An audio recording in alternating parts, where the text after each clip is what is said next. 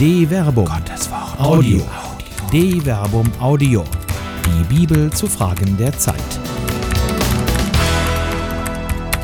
Es muss wieder gewartet werden.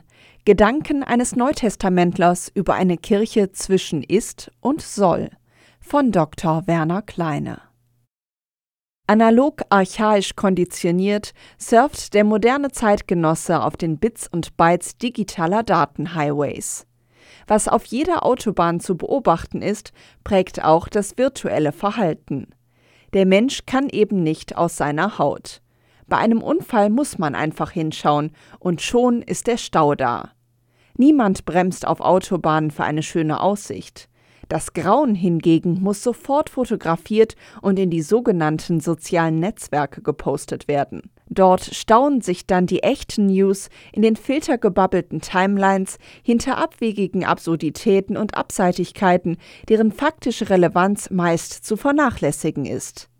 Gerade kirchlich engagierte Zeitgenossen scheinen anfällig für dieses Phänomen des digitalen Gaffens zu sein auch wenn die Wahrnehmung des Autors dieses Beitrags hier durch den Algorithmus der eigenen Echokammern durchaus vernebelt worden sein kann. Faktisch jedenfalls war das wieder einmal nach der Veröffentlichung des Glaubensmanifestes, erst recht aber nach einem Spiegel-Interview des ehemaligen Präfekten der Glaubenskongregation Gerhard Ludwig Kardinal Müller zu beobachten, indem er sich über die Schöpfungsordnung Gottes äußert, als sei er bei der Planerstellung des Vaters dabei gewesen. Gehorsam, wie selbst progressive Katholikinnen und Katholiken sind, schwillt die einem ganz eigenen Reizreaktionsschema folgende Protestwelle jener an, die die Kirche für die Erfordernisse der Neuzeit geöffnet sehen wollen, während andere das Gleichgewicht des Universums durch ebenso reizreaktive Huldigungen dem Autor gegenüber als wahren Bewahrer der Katholiker und Restitutor der Tradition wiederherstellen. Nichts Neues in der Kirche des Westens also. Da hilft es auch nichts, wenn besonnene Mahner wie der Münsteraner Kirchenrechter Thomas Schüller angesichts des digitalen Entsetzens speziell über das Interview in einem leider nur für Freunde sichtbaren Facebook-Posting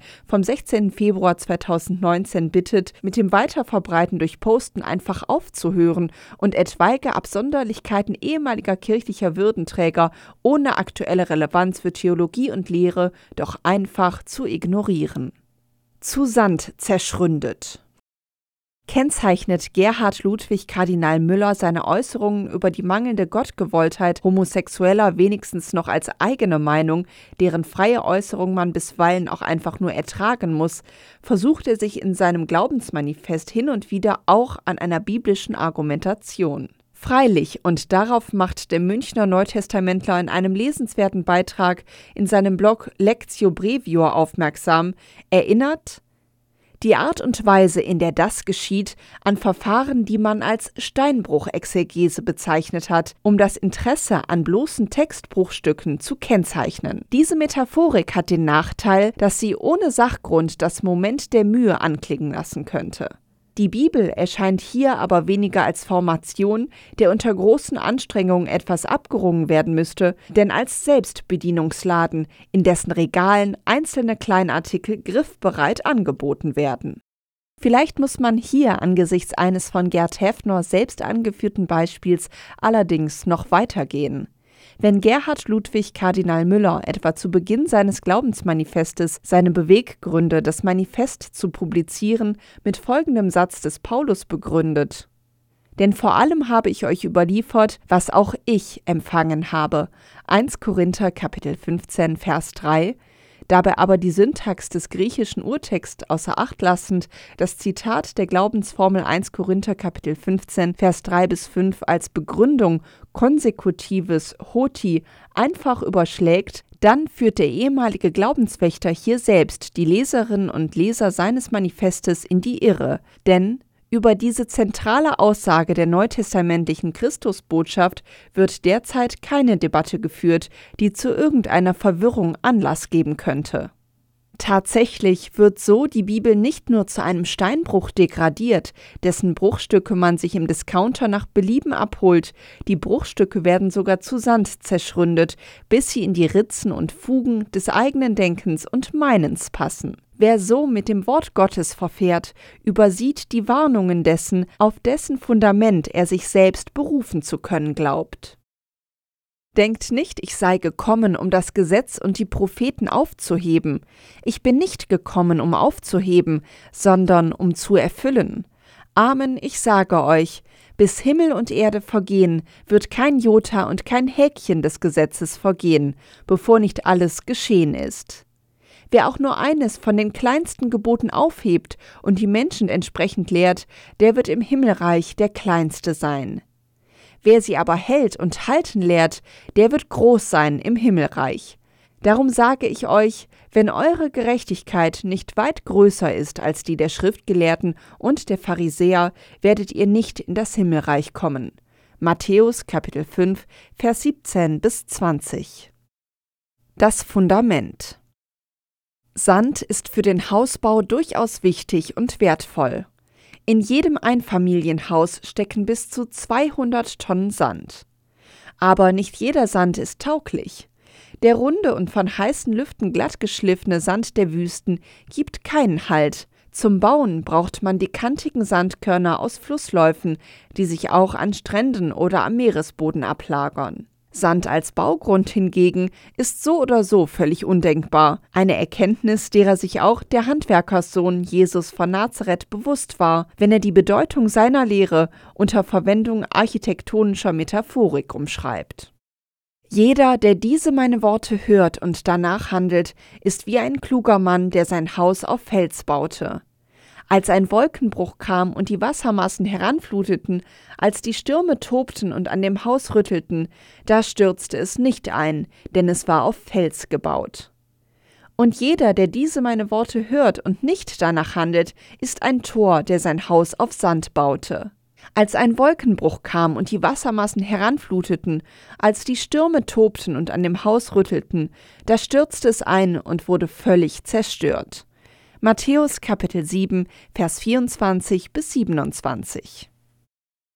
Matthäus verwendet hier für die Worte Jesu nicht das mögliche Rema, das die aktuell gesprochenen Worte Jesu bezeichnen würde, sondern den Begriff Logos, der in seiner Vielschichtigkeit neben dem Sprechen an sich eben auch die göttliche Offenbarung umfasst. In Jesu Wort wird Gott offenbar. Das ist die Intention, die Matthäus hier zum Ausdruck bringt. Wer diese Worte hört und danach handelt, der kann auf einem guten Fundament bauen. Genau hier aber fängt das Problem des Fundamentalismus an. Er ist eine Ideologie, die glaubt, auf einem festen Fundament zu stehen. Das Fundament verträgt keine Ideologie. Es kann nur auf echtem, festen Grund stehen, nicht auf Ideen, die in heißer Luft zermahlenen Sandkörnchen gleichen, die man sich, wie es eben passt, zurechtgeschmürgelt hat. Gott aber ist kein Sprücheklopfer, der seine Weisungen in Versformat unzusammenhängend durchgesiebt hätte, auf das die Theologen in Sandkastenspielen ihre Förmchen damit füllen könnten.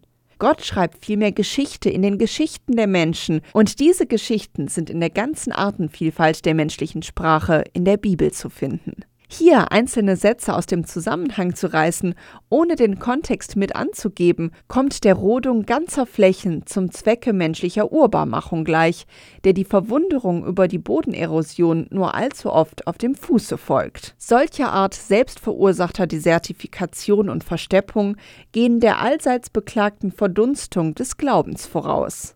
Wo aber soll das Wasser des Lebens fließen, wenn es zwischen den selbstgemahlenen Sandkörnern verrinnt? Grundlegend. Die geistige Verödung der Kirche scheint weit fortgeschritten. Wenn selbst ehemalige Glaubenshüter ihre Schwierigkeiten im Umgang mit dem Wort Gottes haben, dann scheint die Mahnung aus dem Schreiben an die Hebräer wieder aktuell zu sein. Darüber hätten wir viel zu sagen, es ist aber schwer verständlich zu machen, da ihr träge geworden seid im Hören. Denn obwohl ihr der Zeit nach schon Lehrer sein müsstet, braucht ihr von neuem einen, der euch in den Anfangsgründen der Worte Gottes unterweist, und ihr seid solche geworden, die Milch nötig haben, nicht feste Speise. Denn jeder, der noch mit Milch genährt wird, ist unerfahren im richtigen Reden. Er ist ja ein unmündiges Kind. Feste Speise aber ist für Erwachsene, deren Sinne durch Gebrauch geübt sind, gut und böse zu unterscheiden. Hebräer Kapitel 5, Vers 11 bis 14. Die Anfangsgründe, von denen das Schreiben an die Hebräer hier spricht, sind die Stoicheia tes Arches, eine Wendung, die streng genommen tautologisch ist. Die Stoicheia meinen in sich schon die elementaren Grundlehren, die Urbestandteile hier der Lehre. Das Wörtchen Arche steigert das noch einmal, insofern es selbst den Anfang als solchen bezeichnet. Es geht also hier um den elementaren Grund und Ursprung, auf dem Glaube steht. Paulus determiniert diesen Grund als das Evangelium, das die Korinther gerade nicht unvernünftig angenommen haben, sondern in dem sie feststehen. Griechisch enho estekate. Ich erinnere euch, Brüder und Schwestern, an das Evangelium, das ich euch verkündet habe. Ihr habt es angenommen, es ist der Grund, auf dem ihr steht. Durch dieses Evangelium werdet ihr gerettet werden, wenn ihr festhaltet an dem Wort, das ich euch verkündet habe. Es sei denn, ihr hättet den Glauben unüberlegt angenommen. Denn vor allem habe ich euch überliefert, was auch ich empfangen habe. Christus ist für unsere Sünden gestorben, gemäß der Schrift, und ist begraben worden. Er ist am dritten Tag auferweckt worden, gemäß der Schrift, und erschien dem Kephas, dann den Zwölf. 1 Korinther Kapitel 15, Vers 1 bis 5. Dieses Bekenntnis ist grundlegend. Darauf kann man auf und was noch wichtiger ist, weiterbauen. Nicht neu, sondern weiterbauen. Das Fundament, auf dem die Kirche steht, ist also längst gelegt. Das weiß auch Paulus.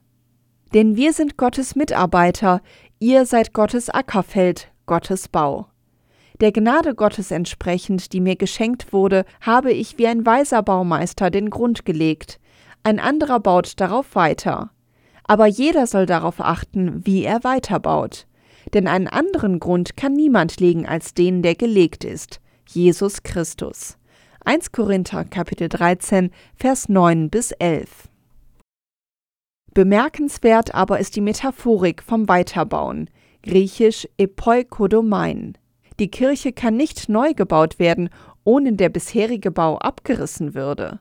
Damit aber würde auch das Fundament selbst verloren gehen, denn das Evangelium, das Wort Gottes, kann nur Fundament aufgrund der Überlieferung, der getreuen Weitergabe sein. Wer auch immer eine neue Kirche bauen möchte, könnte dies nur auf dem überlieferten Wort Gottes tun, wäre aber gerade darin eben nicht wirklich neu, sondern selbst wieder traditionsgebunden. Das lateinische Traditio meint ja nichts anderes als überliefern, weitergeben und ist gerade deshalb nie statisch aufzufassen, sondern dynamisch. Weiß wohl schon Paulus, dass auch das Weiterbauen mit hoher Achtsamkeit geschehen muss, ohne dass die Statik in Gefahr gerät. Auch die verwendeten Materialien sind zu beachten. Ob aber jemand auf dem Grund mit Gold, Silber, kostbaren Steinen, mit Holz, Heu oder Stroh weiterbaut, das Werk eines jeden wird offenbar werden, denn der Tag wird es sichtbar machen, weil er sich mit Feuer offenbart. Und wie das Werk eines jeden beschaffen ist, wird das Feuer prüfen. Hält das Werk stand, das er aufgebaut hat, so empfängt er Lohn. Brennt es nieder, dann muss er den Verlust tragen.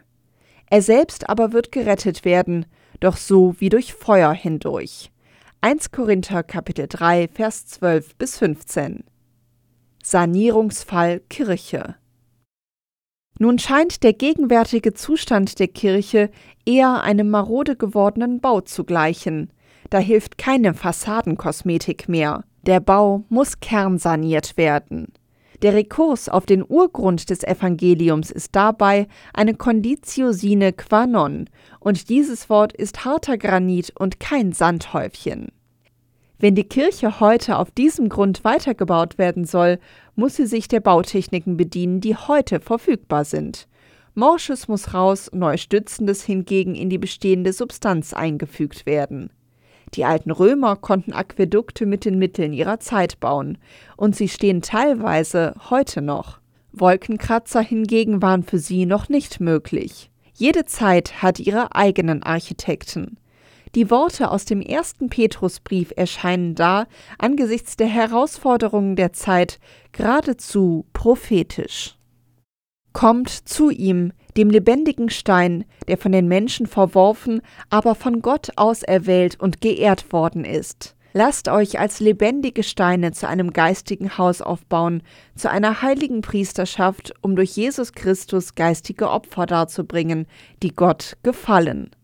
Denn es heißt in der Schrift, siehe, ich lege in Zion einen auserwählten Stein, einen Eckstein, den ich in Ehren halte. Wer an ihn glaubt, der geht nicht zugrunde. Euch, die ihr glaubt, gilt diese Ehre.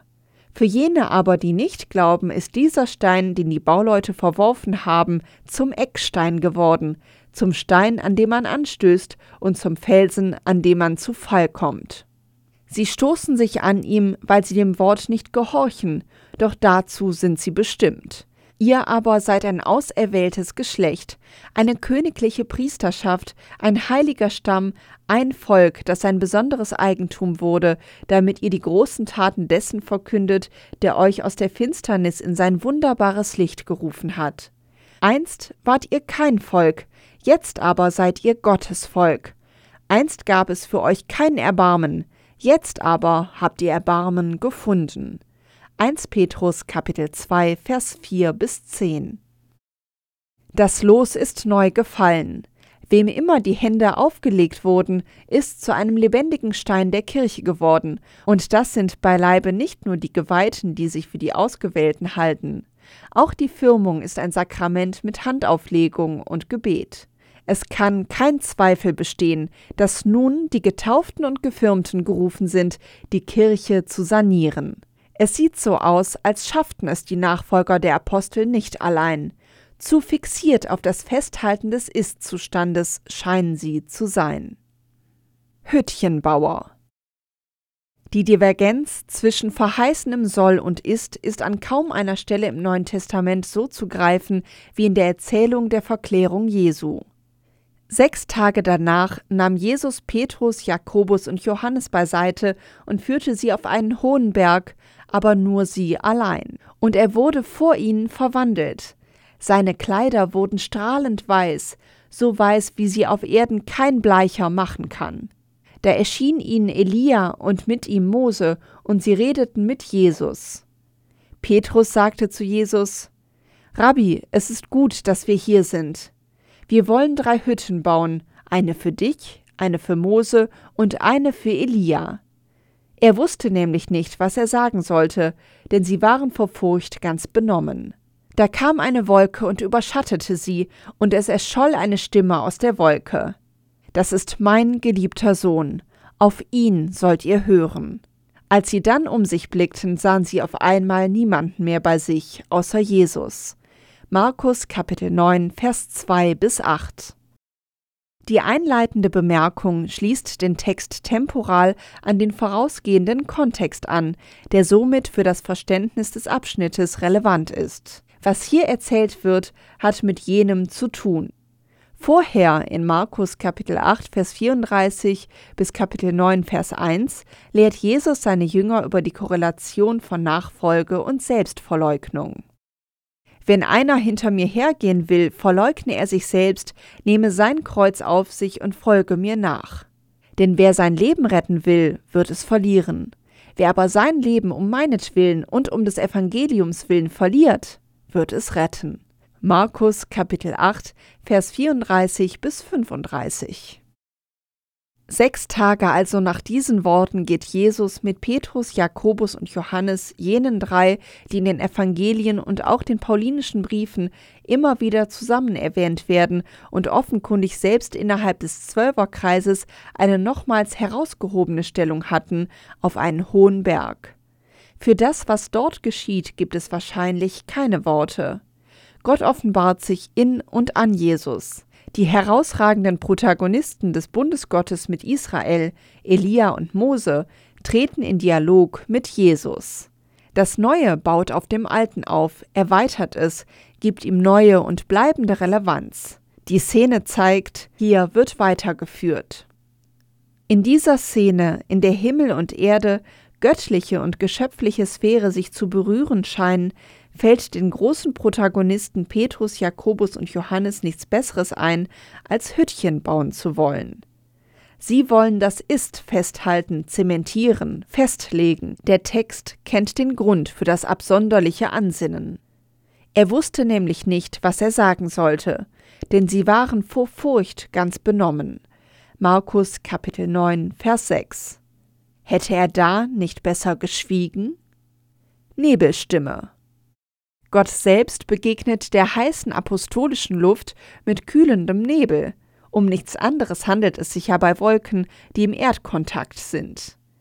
Die nebulöse Behinderung der Augen wird durch die Schärfung der anderen Sinne kompensiert. Die Kühle ist deutlicher zu spüren, auch das Gehör ist aufmerksam. Hier im Nebel kann man nur ahnen und doch mit Klarheit wahrnehmen. Jesus ist der Sohn Gottes, auf ihn sollt ihr hören. Als sich die Nebel lichten, ist alles wieder, wie es war. An kaum einer Stelle wird der Zusammenhang zwischen Verheißung und kirchlicher Wirklichkeit so deutlich wie in dieser Erzählung. Die kirchlichen Protagonisten erweisen sich als ängstliche und überforderte Zeitgenossen, die das bisschen himmlischen Glanz in Hüttchen zwängen wollen. Der Heilige aber lässt sich so nicht zähmen und hüllt sie in Nebel ein. Sein Wort aber steht, der Grund ist gelegt. Was aber im Nebel auch klar wird, der Heilige lässt sich nicht zähmen, nicht mit Dogmen und nicht mit Kanones. Das alles mag nicht unwichtig sein, aber es sind doch nur Krücken, die im Nebel den Halt zu verlieren drohen. Man könnte sich freilich auch mutig aufrichten und der Stimme folgen, die einem Nebelhorn gleich ihrerseits Orientierung gibt. Es ist das Wort aus Gottes Mund, das ins Ohr dringt und im Ohr bleibt, um von dort aus den Weg auf die eigenen Zungen zu finden. Genug gewartet. Die Wartung der Kirche dauert schon viel zu lange. Zu offenkundig ist, dass auch heute noch viele Nachfolger der Apostel nicht wissen, was sie sagen sollen. Sie sind halt immer noch dabei, Hüttchen zu bauen. Diese Besitzstandswahrer sind sicher verliebt in den Ist-Zustand, merken aber nicht, dass der feurige Atem Gottes gerade alles wegbrennt, was keinen Bestand haben kann. Das Vergängliche kann nicht ebenso wenig ewig sein, wie das Wort Gottes sich zu Sand zermahlen lässt. Jedem Verkünder und jeder Verkünderin ist heute noch ins Stammbuch geschrieben, was einst dem Nachfolger der Apostel zuteil wurde, an den der zweite Timotheusbrief adressiert war. Verkünde das Wort, tritt auf, ob gelegen oder ungelegen, überführe, weise zurecht, ermahne, in aller Geduld und Belehrung. Denn es wird eine Zeit kommen, in der man die gesunde Lehre nicht erträgt, sondern sich nach eigenen Begierden Lehrer sucht, um die Ohren zu kitzeln. Und man wird von der Wahrheit das Ohr abwenden, sich dagegen Fabeleien zuwenden. Du aber sei in allem nüchtern, ertrage das Leiden, verrichte dein Werk als Verkünder des Evangeliums, erfülle treu deinen Dienst.